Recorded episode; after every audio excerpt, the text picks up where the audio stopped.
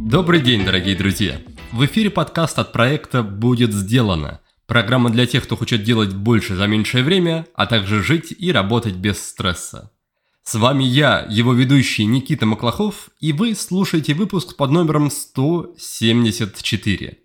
И напоминаю, что все упоминания, ссылки и прочие полезные материалы вы можете найти на странице этого выпуска по адресу willbedan.ru 174.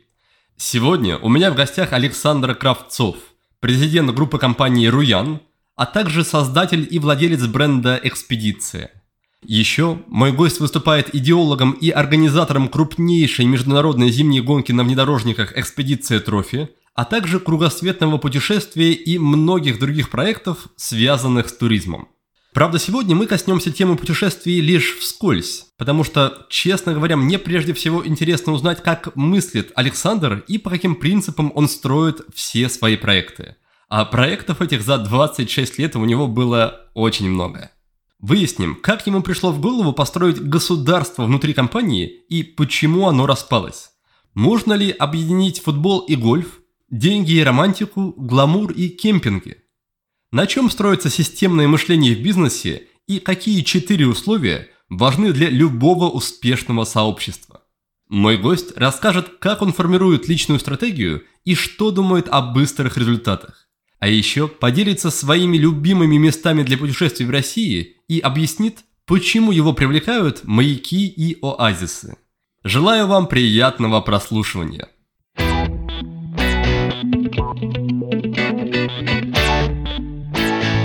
Александр, здравствуйте, рад вас видеть в наших гостях. Спасибо, что заглянули. Добрый день, добрый день. Тоже рад. Расскажите, пожалуйста, чем вы сейчас занимаетесь, какие проекты, какие идеи, бизнес-планы, не знаю, мысли о покорении Вселенной сейчас вас занимают? Что, что для вас актуально? Я строю мужской клуб «Экспедиция». Цель его не просто развлечение и не просто нетворк, а сделать вместе то, что поодиночке трудно, страшно или невозможно.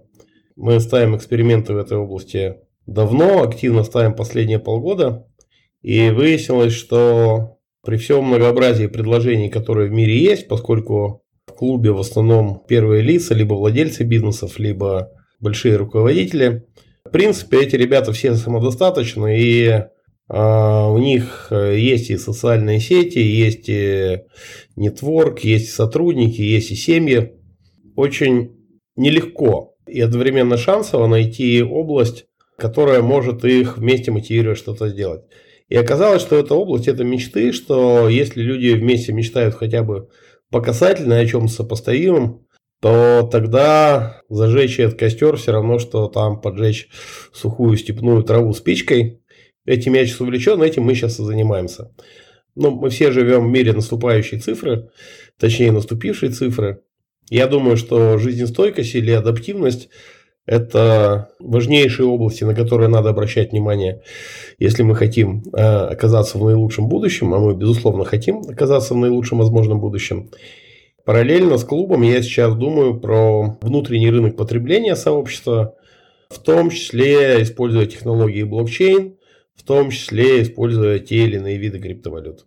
Да, насколько я знаю, это далеко не первый ваш опыт или создания, или попыток создания каких-то сообществ. Был Роян город, да, наверное, он еще в какой-то степени есть. Была история очень интересная, вот мне как раз про нее хочется подробнее послушать, про, не знаю, как это правильно назвать, про вот это внутрикорпоративное государство. Можете немножко рассказать, в чем там была задумка, почему это выстрелило или не выстрелило, во что это трансформировалось и осталось ли от этого что-то что еще сейчас? Ну, надо сказать, что все эти проекты, нельзя сказать, что локальные, это скорее цепочка или последовательность проектов, которые эволюционируют и таким образом перерастают друг друга. А если совсем возвращаться к первоисточникам, компании 26 лет, все 26 лет я ей владею руковожу. Первый такой опыт был осенью 98 -го года, когда был кризис 98 -го года, когда у нас э, были большие долги перед э, зарубежными поставщиками. Эти долги в виде товара лежали у нас на складах, товар не продавался. было уже довольно много сотрудников, несколько сот человек, и финансового потока не хватало на зарплату. Соответственно, зарплаты были жестоко урезаны одним моментом. И одновременно мы э, выпустили акции компании, котировки которых каждый день менялись в зависимости от вчерашних продаж. Но на самом деле мы, конечно, не сидели на месте, поэтому котировки росли. Акции были свободно конвертируемы в деньги, и мы 80% зарплаты платили акциями, а 20% зарплаты платили деньгами. Поскольку акции росли каждый день, а курс уже как-то стабилизировался на тот момент, э, все время было искушение либо эти акции тут же обналичить, либо их не обналичивать. Этот процесс продолжался где-то полгода. С одной стороны, он нам тогда сильно помог финансово, с другой стороны, он очень существенно э, вырастил ну, не совсем то слово лояльность, скорее сопричастность сотрудников э, к тому, чем занималась компания. Следующий проект был начат э, в 2001 году, почти одновременно с экспедицией, потому что экспедиция – это один из брендов, который принадлежит компании Руян, а мы называемся компанией Руян. И это было корпоративное государство. Мы 8 месяцев писали Конституцию, хорошо ее написали, изучив там Конституции монархии существующих, там США и некоторые другие. Там э, был жесткий вопрос, на который мы не могли найти ответа. Это механизм передачи власти другому первому лицу. Мне сейчас смешно об этом вспоминать, потому что государство по факту уже 16 лет как нет, а первое лицо как существовало, так и дальше планирует существовать. Мне кажется, это хорошая традиция в нашем государстве. Но и тем не менее государство было создано. Изначально в него входило 13 человек, это было 5 акционеров компании и 8 сотрудников, и потом новые граждане появлялись два раза в год. Все граждане становились э, в той или иной степени акционерами компании. А, сейчас слишком долго рассказывать механизм, э, в какой это было пропорции. Скажу только, что мы брали примеры самых конкурентных мировых экономик, конкурентоспособных. Это Финляндия, в первую очередь, и Новая Зеландия, где коэффициент 5 – это разница в 5 раз между теми, кто зарабатывает меньше всего, и теми, кто зарабатывает больше всего. Компания очень сильно росла в тот момент, очень качественно управлялась, и вообще все было круто с государством, и возникло такое обстоятельство. Две женщины, гражданки государства, каждая из которых э, приносила э, ежемесячный существенный убыток несколько десятков тысяч долларов государству и я ожидал, с моей точки зрения, совершенно справедливо, что остальные граждане придут ко мне и скажут, Саш, куда ты смотришь? А граждане приходили и говорили, «Э, да, мы видим, что они приносят убытки, но они же наши граждане, мы прибыльная компания, не трогай вот их, пожалуйста, потому что они тоже граждане нашего государства. Собственно, за время существования государства я не уволил ни одного гражданина. Сейчас у меня есть инструменты, чтобы я с этим сделал, а тогда а, я не нашел ничего лучше, чем, собственно, распустить все государство, отвести камень, который лежал в его основе, обратно на остров Руян, на Рюген, в Германию. До сих пор, честно говоря, об этом сожалею. Но посмотрите на ту же Финляндию. Да, вот была Nokia. Мы ходили с кнопочными телефонами Nokia, и у Nokia все было хорошо. Потом Nokia совершила ряд ошибок, и все стали ходить со смартфонами или айфонами вместо Nokia. Но это же не означает, что кто-то распустил государство Финляндия. Это даже не означает, что компания Nokia перестала существовать. Просто руководители, отвечавшие за эти активы, были понижены в статусе. Вот, собственно говоря, и все, что надо было сделать. Этот опыт э, лег в нашу копилку. Следующая история уже была история Руян города. Не знаю, насколько разумно долго про нее рассказывать. А сейчас Руян город реинкарнировал в клубе экспедиция. А вы еще верите, вот с учетом этого опыта, в принципе, в работоспособность таких идей, чтобы превращать компанию в какой-то, не знаю, аналог большой семьи или большого, большого государства? И, и главное, в чем, в чем основная цель? Ну, во-первых, не то, что я верю, я просто знаю, что это работает. Для меня это абсолютно инструментально. То есть, э, верит ли Чукча, который ставит сетку на рыбу, что придет лосось? Лосось, конечно, придет. Лосось каждый год приходит вот, на Дальний Восток. Другой вопрос, что сетка может быть дырявая, Чукча может быть пьяный. Или японцы могут поставить в 200 километрах от наших береговых вод железные сети, и лосось теоретически может не прийти. Но вообще-то я не то что верю, это механизм, который, на мой взгляд, совершенно точно работает. А, мы все говорим на русском языке, но очень часто мы вкладываем в одни и те же слова совершенно разные смыслы. И мы как аксиомы часто выдаем то, что аксиомами не является, потому что Конечно, на традиционном классическом бизнес-языке правильно говорить или правильно считать, что должен быть результат, компания построена навечно. Но если мы посмотрим э, правде в глаза, мы так или иначе имеем дело с процессами. А процессы, которые характерны для живых систем, они одни. Это для компании до 40 человек, ну в крайнем случае до 150. Процессы, характерные для неживых систем, они другие. А живые и неживые системы как-то коммуницируют. Череда этого, в общем, не имеет начала на наших глазах и на самом деле не имеет конца. А, это все работает. Вы еще в начале диалога упомянули про то, что хотите внедрить механизм блокчейна в ваше сообщество. При этом я в одном из ваших интервью читал, что вы довольно скептично относитесь к современному формату ведения бизнеса, про вот эти, про стартапы, про MVP, про такие штуки. Поправьте меня, если не прав. И мне интересно, как, как ваш взгляд на вот этот современный бизнес-подход, он коррелирует с вашим интересом к современным технологиям? На самом деле я не сказал, что я хочу внедрить блокчейн внутрь сообщества. А, я имел в виду, что мы хотим использовать созданные кем-то блокчейны как работающие инструменты для нашего сообщества. Это чуть разная история. Но вот а, есть сейчас а, криптовалюта Mindplex, где есть две монеты. Одна в виде депозитов майны, другая как курица, другая в виде дивидендов плексы, как яйца. Меня на это дело подтолкнул мой товарищ Олег Куманеев, он живет в Сибири. Он сформировал сейчас на базе этой крипты целых два кластера. Один фермеров, э, которые ему поставляют продукты с Алтая, и он продает, покупает за плексы эту историю у них и продает в Новосибирске. И вторая история строителей, которые в тренде внутреннего туризма строят разные там глэмпинги, каркасные дома, шерят их и, собственно, и это вторая история. То есть у Куманеева нет своего блокчейна, он использует чужой. Есть другие разные инструменты. Мы все стоим перед вопросом монетизации личных брендов, сообществ, монетизации личных средств массовой информации. С этой точки зрения правильно э, любые инструменты использовать. А с другой стороны, мы, находясь в России, видим динамику с э, фискальными органами. Традиционные наличные деньги затрудняются в обороте по разным причинам. Вот эти гибридные конструкции, где у вас есть наличные деньги, где у вас есть официальная зарплата, есть э, разные криптокошельки, и где у вас есть разная степень связанности с, либо с людьми в вашей соцсети, э, либо с компаниями, с юридическими лицами. Я думаю, это очень большая почва для творчества на сегодняшний день. И, конечно, это надо использовать.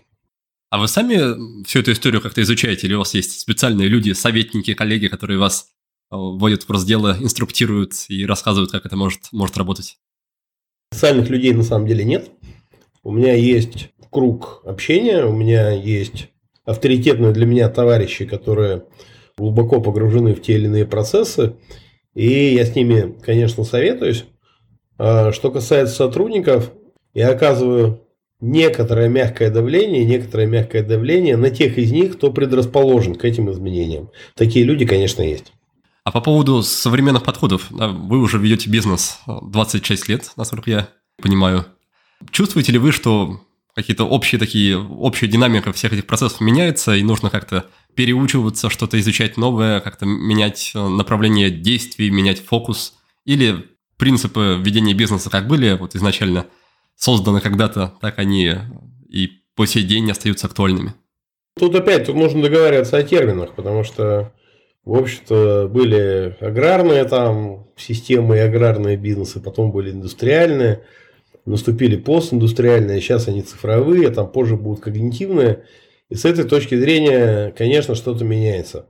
С другой стороны, есть базовые модели, которые существовали тысячу лет назад и 500 лет назад существуют сейчас, на мой взгляд, меняются крайне незначительно.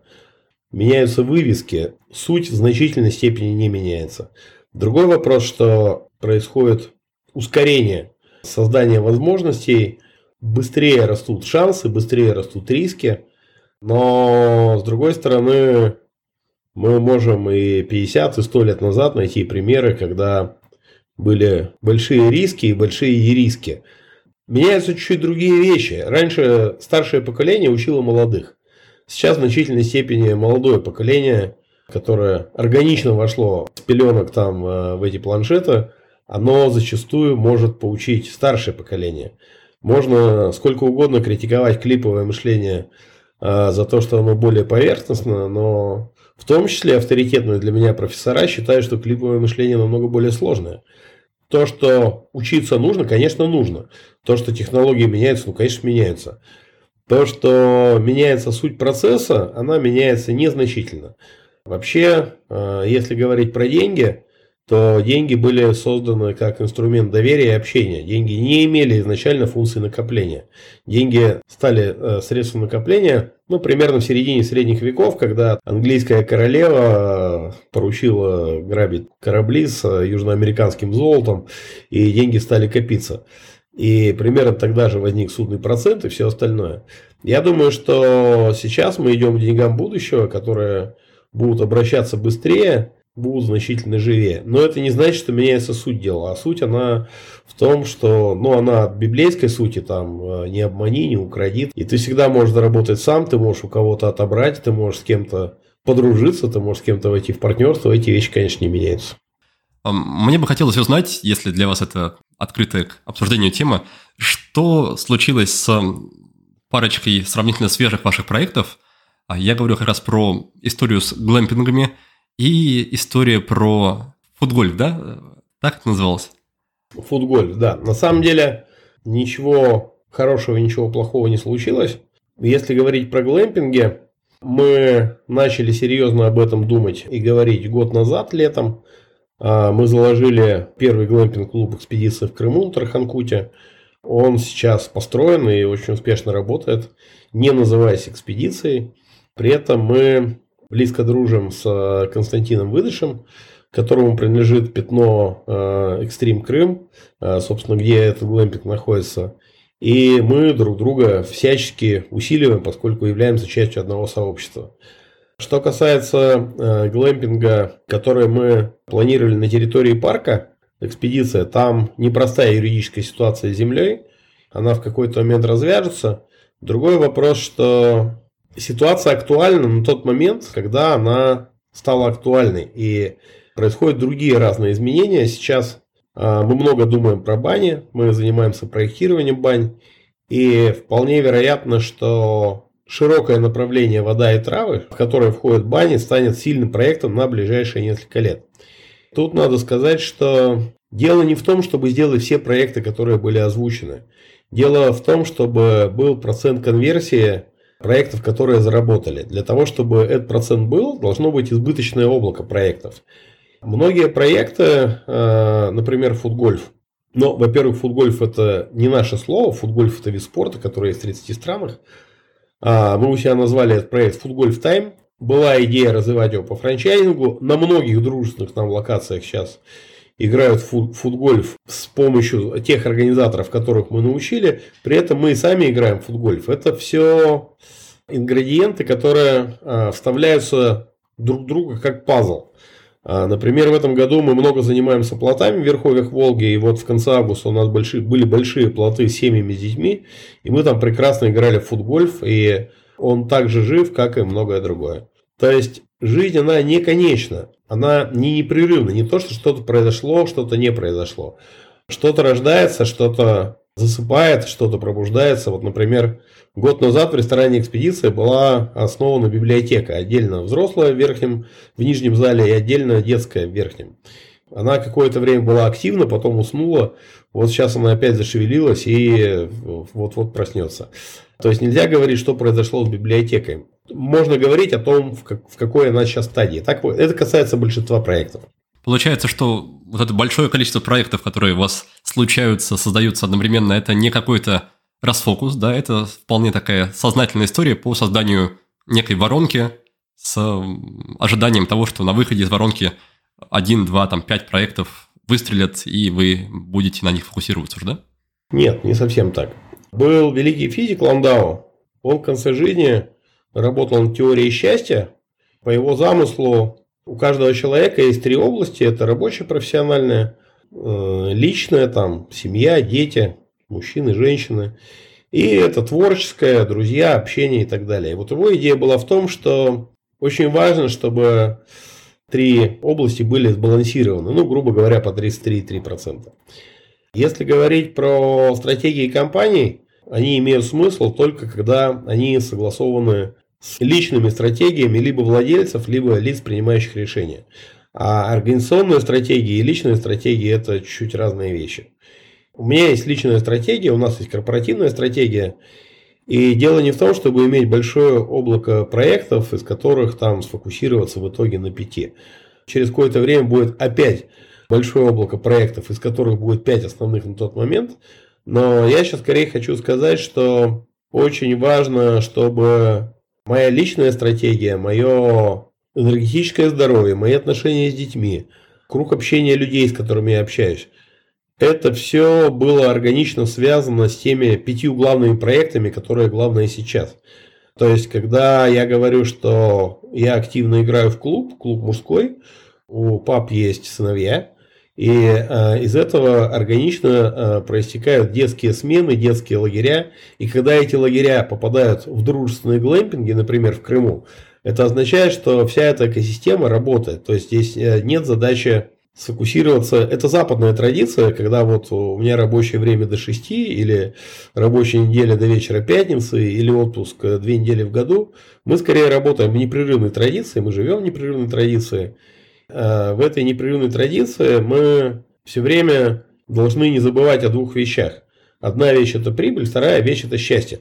Потому что если прибыли много, а счастья нет, нафига такая прибыль? Если счастья вроде много, но с прибылью что-то не так, то это уже такое неустойчивое счастье. И, например, есть э, долгий проект «Форум 100 успешных романтиков», который мы провели уже 6 раз, мы его проводим в июне. Само э, словосочетание «успешные романтики» говорит о том, кто в этом форуме участвует и о том, как я пытаюсь работать. То есть, если у тебя есть успех, успешный успех, ты имеешь э, какие-то бизнес-результаты, но нет романтики, то, в общем, не очень понятен, зачем этот успех. А если романтика без финансового успеха, не очень понятно, что это за романтика. Так и живем. Расскажите, пожалуйста, чуть больше про личную стратегию. Какие разделы, блоки в ней есть, какие есть процедуры, может быть, какие-то страт-сессии ежегодные, какие-то там новогодние дни, когда вы просто сидите и обновляете ее. Как, как выглядит на ней э, работа и поддержание ее актуальности? Ну, на мой взгляд, лучшим специалистом э, в этой области в России является Геннадий Николаевич Константинов, профессор Высшей школы экономики. А, я делаю на его семинарах на открытом рынке личную стратегию раз в год. Это документ. В итоге рождаются стратегические задачи. У меня их обычно 9. И стратегический меморандум – это текст, который описывает твою интегральную роль. Параллельно все время веду общие тетрадки, ношу их с собой, исписываю традиционную общую тетрадь в среднем за три недели. И действительно в январе после Нового года пролистываю тетрадки, написанные за последний год, составляю одну общую итоговую. Я последние там 2-3 года пытаюсь их перевести в цифру, но не очень хорошо получается, честно говоря. Точнее, получаться-то получается, не очень хорошо читается. Ну, метафора здесь такая, что есть э, корабль, есть остров, и ты корректируешь стратегию на острове, зажигаешь там маяк, и потом э, какое-то время плывешь на корабле, удерживая этот луч маяка, потому что к цели мы идем, когда мы ее себе ставим. Видение будущего нас ведет к этой цели. То есть, это мерцающий огонек, он все время горит впереди, и ты к нему передвигаешься. Примерно так. Вы уже немножко рассказали про концепцию успешного романтика. А поделитесь тем, как э, не дать финансам, успеху финансовому убить вот эту романтическую часть, как сделать так, чтобы такое отношение к, к жизни, к тяга к приключениям, оно сохранялось и после там первой шестизначной суммы в рублях или в долларах, и, и дальше, и дальше, и дальше. Все конфессии примерно так или иначе пляшут около 10%, а отмаливание или забеливание денег перед небом, я думаю, что важно делать добрые дела. Я даже думаю, что если их не делать, то количество нулей в цифрах будет уменьшаться. Эта история, собственно говоря, одна. А второе, очень важно относиться к жизни как к произведению искусства и чувствовать себя режиссером этого произведения. И очень важно относиться к бизнесу как к игре. А, и мы можем посмотреть на то, как выглядят игры. Игры, они традиционно делятся по теории игр на два вида. Это игры с нулевым результатом, когда мы играем, неважно, в покер или в футбол, то, что выиграл один, равно тому, что проиграл второй. И игры с ненулевым результатом, когда выиграли все участники игры. Вот из клуба «Экспедиция» я пытаюсь создавать игру с ненулевым результатом. И сам пытаюсь играть э, в игры с ненулевым результатом со своими партнерами, со своими близкими людьми. Сам плохое слово драйв надо стараться говорить на русском, на мой взгляд, раз мы здесь живем. Но вот это слово стало все-таки таким узнаваемым э, штампом. Я думаю, сам драйв, сам поджиг, сам кураж, само возбуждение увеличивает количество нулей. То есть э, сам азарт. То есть если ты идешь на охоту без азарта, мало вероятно, что это будет устойчиво и хорошо. Я думаю, азарт крайне важен. Добрые дела и азарт. Вот, наверное, так и отвечу на ваш вопрос. А в случае с проектами, которые склоняются в одну больше или другую сторону, то есть там больше романтической составляющей, не знаю, как там, экспедиции на, или там гонки, что-нибудь такое, или наоборот она склоняется в сторону финансовой, то есть вы видите потенциал, но не видите весел, веселье, драйва и романтической составляющей. Как вы принимаете решение о том, что делать с этим проектом, и там пытаетесь ли как-то вывести его в баланс, или все-таки переключаетесь на что-то, где, где есть и то, и другое? Ну, во-первых, я никогда не один. Это хорошо, что у разных из нас разные а, интересы, разные запросы, разные потенциалы. Вот, например, сегодня я буду работать на выставке презентика с товарами, а завтра я буду а, работать на выставке Food Expo продуктов питания. И сегодня я буду работать там с Оксаной Никоненко, руководителем нашего luxury бутика «Фактория» при ресторане «Экспедиция». А завтра буду работать с шеф-поваром ресторана «Экспедиция». Когда вы говорите «мы», куда мы склоняемся, меня на выставке Food интересует совершенно одно, а шеф-повар ресторана совершенно другое. Но мы будем ходить вместе. В результате вполне вероятно, что я встречу кого-то, кто попадет к нам в клуб, шеф-повар ресторана встретит кого-то, кто будет поставлять ему продукты. Возможно, эти люди совпадут, возможно, не совпадут. Это командная игра, я абсолютно не один. И совершенно нормально, что у каждого из, раз, из нас разные интересы, и даже у меня разные интересы. То есть мне интересно, чтобы появились поставщики, мне интересно, чтобы появились члены клуба, мне интересно, чтобы появились информационные партнеры. Мне интересно, чтобы были дружественные сообщества, которые проводят свои мероприятия на наших площадках. Мне интересно, чтобы у меня выросло количество подписчиков в Инстаграме, потому что количество друзей в Фейсбуке ограничено. Но даже для друзей в Фейсбуке я всегда держу там 50-100 запасных мест для людей, которые мне интересны. То есть ты все время стреляешь одновременно в 9 целей. Просто больше, чем 9 ты не можешь удержать в голове. И на самом деле так делают все. То есть говоришь, что ты идешь за чем-то одним, превалируешь что-то одно нельзя. Это сразу облако, это сразу многомерная сеть. Судя по тому, что я слышу, вся ваша деятельность так или иначе она строится вокруг общения с людьми, вокруг э, команды, вокруг взаимодействия, управления. В общем, самое главное, судя по всему, это люди. И хочется узнать, как, где вы учились, учитесь и как, в принципе, выстраиваете эту коммуникацию, как заряжаете себя на общение, как заряжаете других людей от себя. Что для вас важно в общении с людьми? Так получилось, что в детстве я рос на севере и много охотился. А когда в Москве поступил в университет, я заменил охоту водным туризмом, и мы достаточно быстро стали сильной командой. И я в этих командах отвечал, с одной стороны, за общение с местным населением – неважно, это Якутия или Грузия, а с другой стороны за поддержание там, атмосферы духа внутри команды.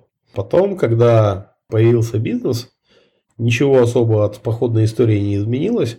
Не важны и не интересны те, кто у тебя только забирает энергию. Неправильно превращаться в вампира, который только поглощает чужую энергию. Правильно легко ее обмениваться, легко ее отдавать легко ее принимать.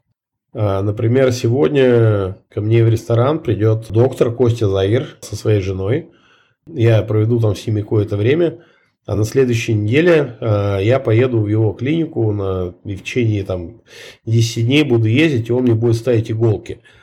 И, строго говоря, это один из десятков или сотен примеров, которые я вижу регулярно, как мы обмениваемся и энергией, и профессиональным мастерством, при этом Костя отличный собеседник, и он тоже участвует в планировании того, что мы с другим Костей выдышим, пытаемся создать на Тарханкуте в Крыму и в некоторых других локациях. Собственно, очень важно, чтобы был поток, и очень важно, чтобы было меньше лиш... лишних движений, потому что если мы посмотрим на наши действия, 80-90% энергии уходит на ненужные мельтешения с заранее низкой вероятностью того, что будет какая-то отдача. Э, даже если говорить про деньги, каждого из нас можно оцифровать за прошедший год, сколько он заработал, сколько было часов, сколько стоил один час. И у нас всегда очень простая задача, чтобы один час в будущем стоил, приносил нам больше, чем один час в прошлом. Другой вопрос, что когда у тебя возникает слева энергия, справа дети, сбоку здоровье, рядом личная жизнь, и это все перетекающие друг к другу активы, за ними за всеми надо следить. Я не могу сказать, что это сильно просто, но я также не могу сказать, что это сильно сложно. Вот последние 26 лет нормально получается.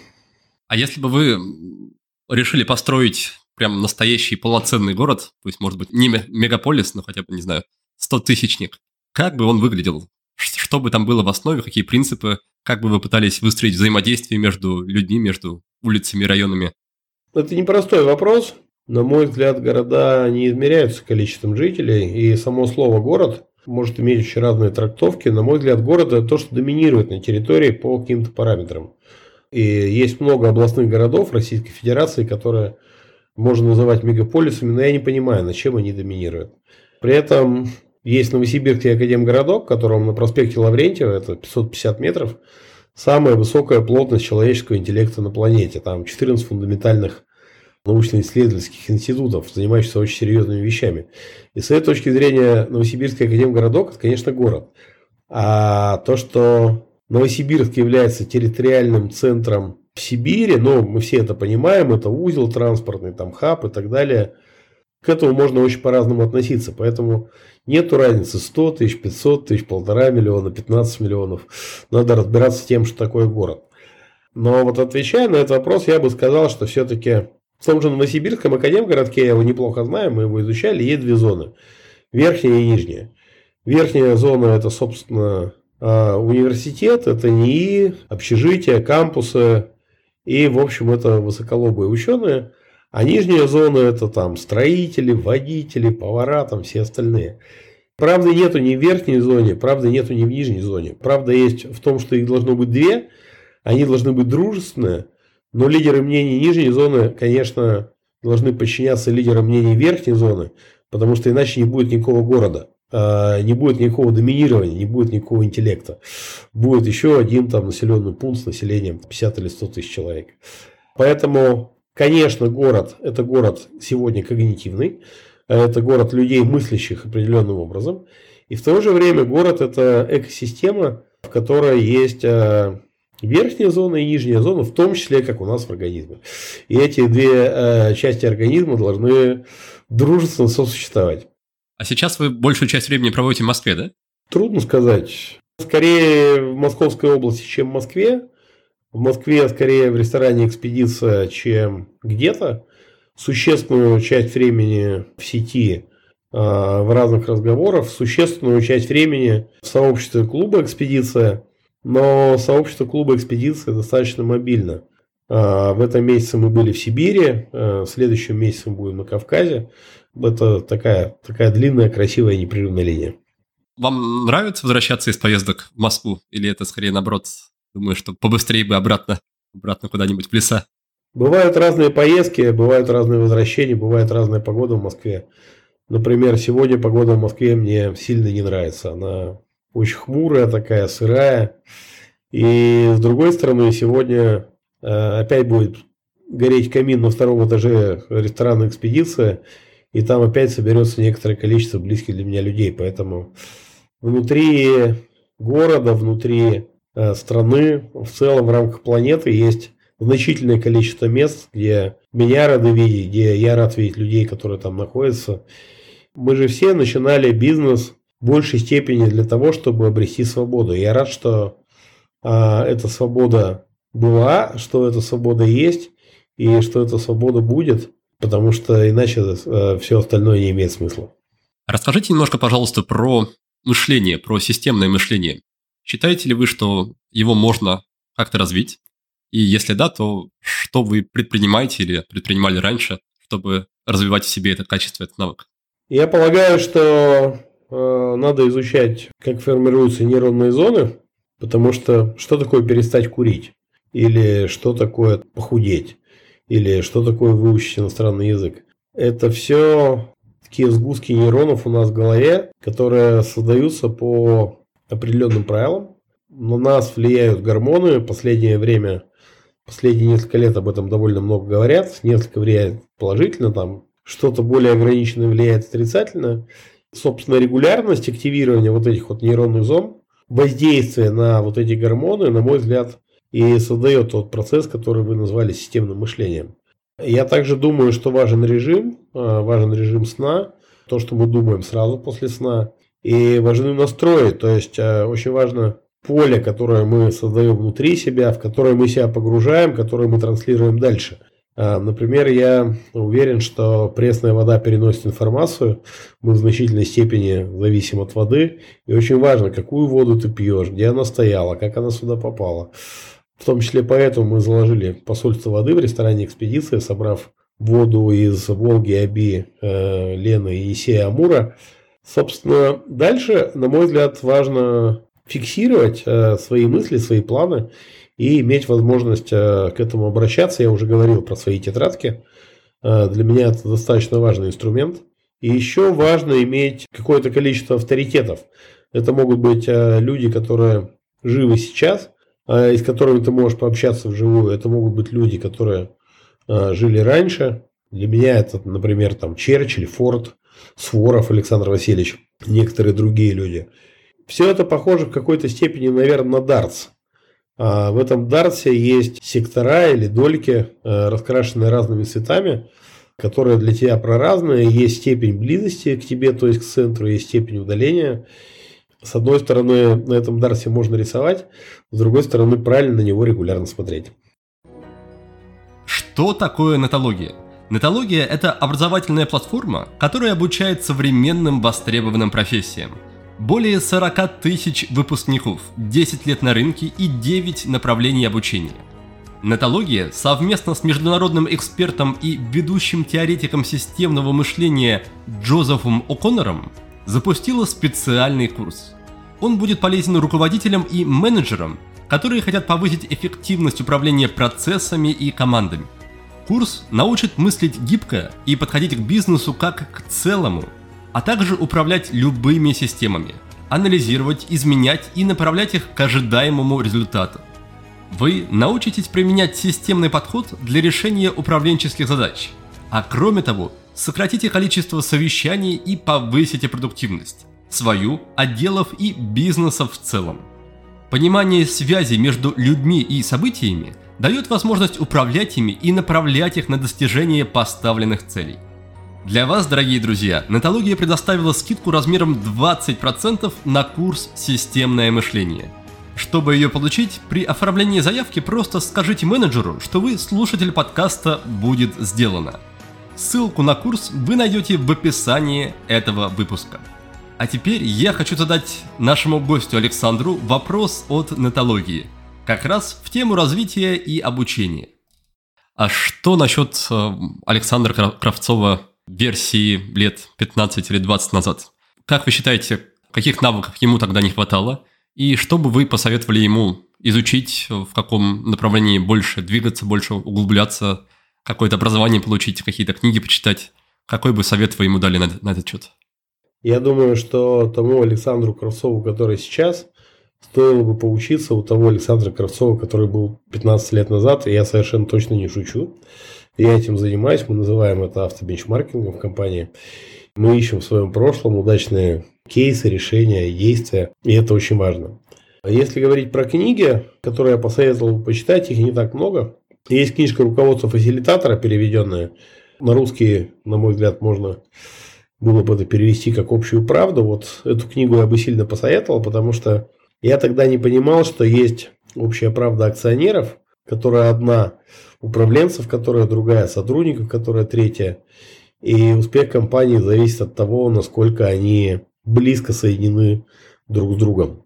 Если все-таки предположить, что тот кроссов, который сейчас может советовать тому, я бы сказал бы примерно то же, что я сейчас уже и сказал, что трать больше времени на то, что надо, и трать меньше времени на то, что не надо. Трать больше времени на то, что действительно важно, и трать меньше времени на то, что не так важно. Сила воли, воля, она не в том, чтобы заставлять себя делать то, чего тебе не хочется. Она в том, чтобы удерживать себя от того, что тебе на самом деле не надо. Но я не думаю, что это сильно изменилось за 15 лет. А если посмотреть в другую сторону, есть ли что-то, что вы по своим ощущениям, может быть, утратили какие-то навыки, которых, которые стали меньше проявляться, а, а зря, да, стоило их поддерживать и культивировать? Я думаю, мы были смелее. Когда у тебя меньше активов меньше ответственности, больше юности и задора, тебе э, легче быть смелым, чем когда от тебя зависит значительное количество людей. Я думаю, что, конечно, опыт, он имеет две стороны. Опыт имеет сторону и хорошую, а опыт имеет сторону и тяжелую. То есть он может быть таким э, ненужным сдерживателем иногда. Ведь Всякая ситуация важна в контексте. Если тебе кажется, что тогда что-то получилось, или тебе кажется, что тогда что-то не получилось, ты не можешь восстановить все детали контекста на тот момент. Какая была страна, какая была погода, кто был в кого влюблен, какая была динамика курса доллара, что в это время происходило в Китае и много чего еще. Я думаю, смелость это важно. Насколько я знаю, у вас четверо сыновей. Хочется спросить, а, к какому миру вы их э, готовите? К жизни в каком мире, мире вы собираетесь их воспитывать и подготовить? Я их никакого миру не готовлю.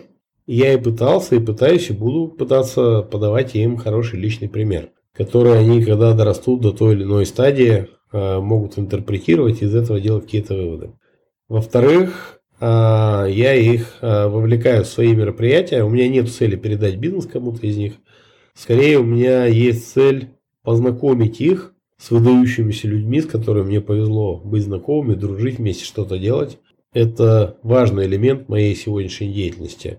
В-третьих, я верю, что сознание имеет форму поля, и я пытаюсь, э, насколько это возможно, проводить с ним больше времени, особенно с, младшим, которым, с младшими, которым сейчас 6 и 8 лет, потому что мне очень близка фраза «давайте своим детям э, в два раза меньше денег и проводите с ними в два раза больше времени».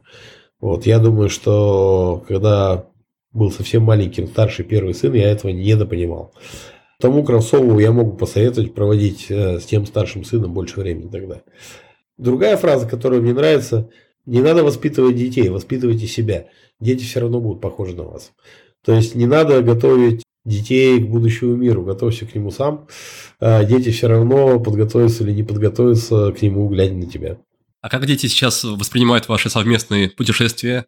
Для них это приятное время или скорее какой-то такой челлендж, когда вместо того, чтобы сидеть в спокойном интернете, нужно бегать по лесам, мерзнуть и кормить комаров?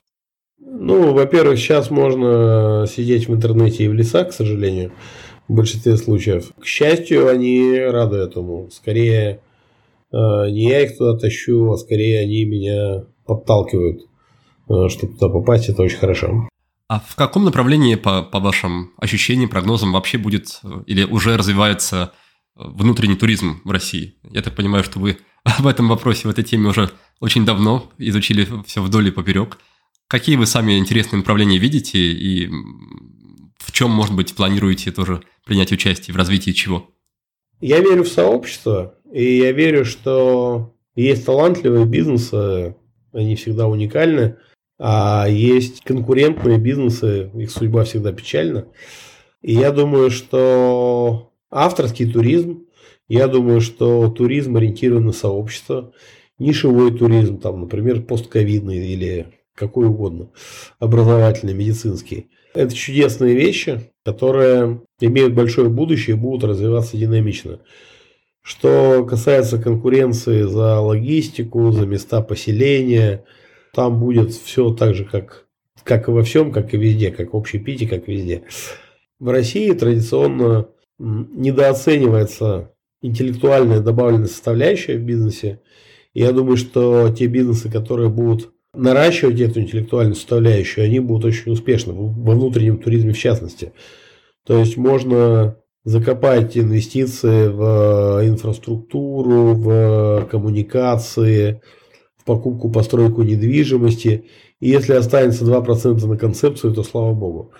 А если 80% вкладывать в концепцию и делать только то, что необходимо для реализации этой концепции, то это может быть очень перспективно. Вот про внутренний туризм примерно так. А какие у вас самые любимые места в России? Места, может быть, силы? Что, на ваш взгляд, точно нужно увидеть или посетить каждому человеку в России? Ну, я не до конца уверен, что те места, которые э, любимые для меня, я бы даже не хотел, что туда попал каждый гражданин России. Скорее всего, они от этого будут, перестанут быть любимыми. Как регион, мне очень нравится Полярный Урал, мне нравится Камчатка, мне нравится Байкал. Мне очень нравится Верховье Волги. Волга от Селигера до Твери – это прекрасная река, там прозрачная вода, там нет людей, там меньше людей, чем в Сибири на Лене. И там даже водится хариус. Вот это очень интересно. Я уверен, что 90% населения России в целом не знают, что такое хариус. Но хариус по Сабанееву – вот сибирская форель. Что такое форель, знают все, дикая. Вот. Но то, что в Волге водится хариус в Верховьях, я думаю, не знает 99% населения России. А он там водится, прекрасная река Верховья Волги, Тверская область. Классно. А если какая-то большая идея, может быть, миссия, которую вы хотите своей жизнью воплотить, проявить, реализовать, что выходит как раз за пределы этой жизни? Хороший вопрос. Нравятся маяки. Я родился в Всемирный день зажигания маяков. А, мы проводим гонку экспедиции Трофи Мурманск-Владивосток. От маяка Мурманска до маяка в Владивостоке. Мы построили 18-метровый белокаменный маяк в Руян-городе на берегу Аби. А, мне нравится соединять людей, мне нравится думать про оазисы. Вот создавая клуб «Экспедиция», мы думали, что мы будем строить такие острова жизни и устанавливать маяки информационные, еще какие-то на островах жизни. Потом мы повозились со словом «острова», оно переродилось в слово «заповедники жизни», а потом слово «заповедники» переродилось в слово «оазисы». Вот сейчас мы думаем про сети оазисов. Очень важно, чтобы они были на э, локациях подконтрольным членам сообщества, чтобы у каждого оазиса был хозяин, который, которому принадлежит территория, и чтобы при этом была дружественная сеть оазисов. И одновременно это сообщество, которое по этим оазисам перемещаются, встречаются там с местными сообществами. Вот. Так получилось, что в этом году я часто выступаю перед клубами. Я выступал в Симферополе перед Симферопольским клубом «Манифестор» недавно, в Питере перед питерским клубом «Без People». И вот сейчас буду выступать в Волгограде на мероприятии Самарского клуба. И вот сейчас мне нравится думать про то, чтобы а, на одной площадке затусовывать представителей лидеров мнений нескольких сообществ, ограниченного количества сообществ. Допустим, 2-3 сообщества, там 30-40 человек, два дня на одной площадке. Я резюмирую, что мне нравится участвовать э, в проектировании и создании сети дружественных оазисов. Мне нравится участвовать в создании сообществ, встречах э, друг с другом на площадках этих оазисов. А я действительно занимаюсь достаточно давно. И э, чтобы сообщество хорошо себя чувствовало, нужно четыре вещи. Первое должно быть общее информационное поле. Второе, должен быть график заранее анонсированных э, неотменяемых мероприятий. Например, мы говорим там 6 лет, что форум 100 успешных романтиков проходит 11-12 июня в креатив-парке «Экспедиция под Москвой», и он там и проходит, собственно говоря. Третье, это должно быть взаимное производство и потребление внутри сообщества. У сообщества должен быть внутренний рынок. Так вот этим и занимаюсь, и дальше буду заниматься. Я вижу в этом предназначение. А четвертый принцип есть какой-то или, или я прослушал? А я, по-моему, сам сбился. А, локации раз, график неотменяемых мероприятий два, заранее анонсированных, информационное поле три, и четвертое – это взаимное производство и потребление. Понятно. Тогда хочется задать, есть ли у вас такие принципы для поддержания сплоченной семьи, как мини-локального сообщества? О, что касается семей, я не думаю, что я лучший советчик. Я думаю, что бывает божий дар, бывает яичница. И если у вас семья – это божий дар, то и принципы никакие не нужны. Если это яичница, то стоит одеть оранжевую футболку «Экспедиция» с надписью «Сел не в тот поезд, соскочи». Мне все-таки хочется еще вернуться к идее вот этого успешного романтизма напоследок. Как вам удается оставаться вообще при деньгах, когда вы столько времени, энергии и, наверное, финансов инвестируете в очень странные, на первый взгляд, ну, может быть, донкихотские такие идеи, в которых финансовый потенциал очень, ну, на, на первый взгляд, не очевиден? На мой взгляд, самые большие деньги там, где финансовый потенциал, на первый взгляд, не очевиден. Вот, например, есть рынок обуви, а, а есть рынок стелек. И финансовый потенциал рынка стелек, на первый взгляд, не очевиден. Я могу ответственно сказать, что рентабельность на стельках в 10 раз выше, чем рентабельность на обуви. Но есть еще рынок шнурков. Наценка в рынке шнурков в 10 раз выше, чем на стельках. Пока все конкурируют в обуви, в мире есть несколько компаний, их немного, 2-3 в рынке стелек, одна-две в рынке шнурков, которые зарабатывают намного больше, чем компании, которые занимаются обувью. Потом, богатый это не тот, у кого много, богатый это тот, кому хватает, и кому хватает с избытком, и богатый это тот, кто еще и делится. Я заработал первый миллион долларов, ну, то ли в 97-м, то ли в 98-м году, но в любом случае достаточно давно. До какого-то момента люди, компании, мужчины особенно, они э, самоутверждаются перед собой, перед окружающими, перед конкурентами, доказывая крутизну и конкурируя на, с внешним миром. А если они все делают правильно, то с какого-то момента они начинают конкурировать с самими собой вчерашними. Сама экспедиция э, как явление родилась в компании Руян. Компания Руян занималась созданием брендов, телевизионной рекламой, Раптор, Гардекс, Москитол, Салтон, Форестер, много чего еще. Экспедиция родилась как шаг в сторону быть лучше, чем мы были вчерашние. Я сейчас вешу, ну, не намного, но все равно килограмм на 5 меньше, чем момент, когда экспедиция родилась. Это важно. И я познакомился с гигантским количеством выдающихся людей благодаря экспедиции. И оставаясь в рамках дистрибуции FMCG брендов, я бы с ними точно не познакомился. На тот момент 90% интересных людей в тех областях я уже знал. И это тоже важно. Тут дело не в донкихотстве, дело не в романтизме, дело в понимании того, что нам по юности и сначала, конечно, очень важен быстрый результат, именно результат – на самом деле существенные результаты получаются как следствие кайфовых и продуманных процессов. И сейчас э, для меня совершенно нормально говорить, что для меня качество, качество процессов и разумное ограничение процессов, в которые я вовлечен, а, важнее, чем промежуточные результаты, которые я на этом пути получу. А итоговые результаты, они нельзя увидеть смысл, цель жизни внутри жизни, можно только выйти за пределы. Конца пути пока не видно, и это хорошо. Вопрос о том, чтобы быть лучше, чем вчера. Как поживает ваш челлендж по похуданию до конца декабря? Ой, я чуть-чуть там отстаю, но не очень сильно. Примерно на 6 килограммов 200 грамм э, худее, чем в момент, когда он был объявлен. Классно, классно. Пусть тебе получится вовремя. Если вы не против, короткая финальная рубрика. Пять коротких вопросов. Первый вопрос про книгу. Что-то, что, может быть, вы уже упоминали, или что-то, что вы перечитываете, дарите или рекомендуете прочитать по теме или вне темы нашей, нашей беседы? Владимир Тарасов, «Технология жизни», книга для героев. Отлично. Второй вопрос про привычку или какое-то ежедневное действие, ритуал, который вы, возможно, совершаете, и это как-то вам помогает в жизни, делает ее лучше, здоровее, полезнее. Какая-то полезная привычка.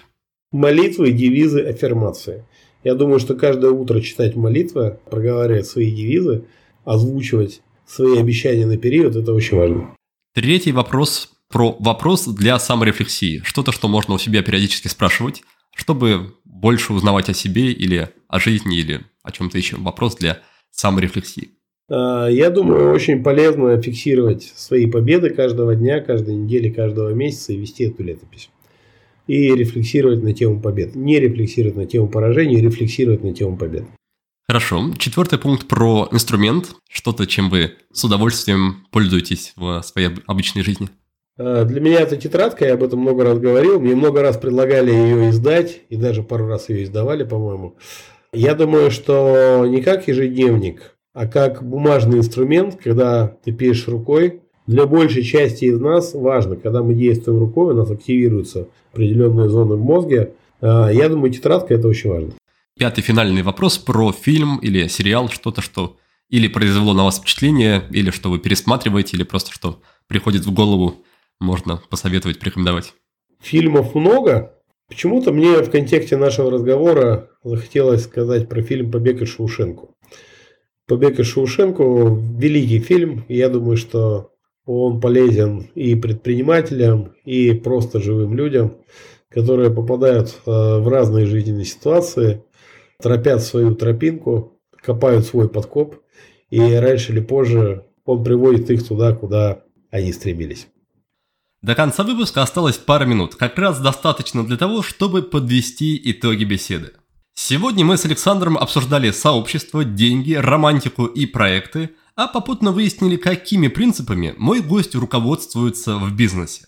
Оказалось, что Александр создает так называемое избыточное облако проектов. При этом все проекты так или иначе связаны с его личной стратегией и тем образом жизни, который мой гость привык вести. Проекты, как матрешка, рождаются один из другого, дополняют друг друга и зачастую рассчитаны на одну и ту же или же смежные аудитории. По выражению моего гостя, он стреляет сразу в 9 целей и создает многомерную сеть, не пытаясь сфокусироваться на чем-то одном. Кстати, стратегических задач на год у Александра тоже 9. А еще он рассказал, что перед Новым годом не только ставит эти задачи, но и составляет некий документ – меморандум. А в течение года он заполняет общие тетрадки заметками, которые потом пролистывает и делает одну итоговую. Очень даже интересная идея для тех, кто любит письменные практики. Мне, как создателю сообществ, было очень интересно услышать от Александра четыре условия, которые необходимы для их, то есть для сообществ процветания. Это, во-первых, локации, дальше общее информационное поле, график мероприятий и, наконец, свой собственный внутренний рынок. И тут мне определенно есть о чем подумать. Во второй части беседы Александр подчеркнул несколько важных, на его взгляд, вещей. Во-первых, он посоветовал почаще делать добрые дела и всегда помнить о двух вещах – о прибыли и счастье. Кстати, по поводу добрых дел, будет очень здорово, если вы сделаете доброе дело по отношению к нам, то есть поддержите наш проект, поддержите наш подкаст. Напомню, что для этого можно оставить отзыв в iTunes, написать в личных социальных сетях или в группе какие-нибудь добрые слова, или же, наконец, можно стать нашим патроном, перейдя для этого по адресу patreon.com slash willbedone. Но возвращаясь к важным вещам. Во-вторых, мой гость рекомендует относиться к жизни как к произведению искусства, к себе как к режиссеру, а бизнес он предлагает воспринимать как игру. Причем вовсе не ту игру, где есть победители и проигравшие, а игру с не нулевым результатом, то есть такую игру, где выигрывают все. И в-третьих, стоит поддерживать в себе искру азарта, куража. Александр утверждает, что это увеличивает количество нулей в прибыли. Еще мой гость ценит время и считает, что очень важно умение удерживать себя от того, что не надо делать. Меньше лишних движений, меньше людей в окружении, которые отнимают энергию, и меньше суеты. Вместо этого больше смелости, жизни в потоке и взаимообмена с людьми. Если к этому добавить еще здоровый режим, правильный настрой и фиксацию на своих победах, то все точно будет хорошо. Именно этого я вам, дорогие друзья, и пожелаю. Успехов и до новых встреч!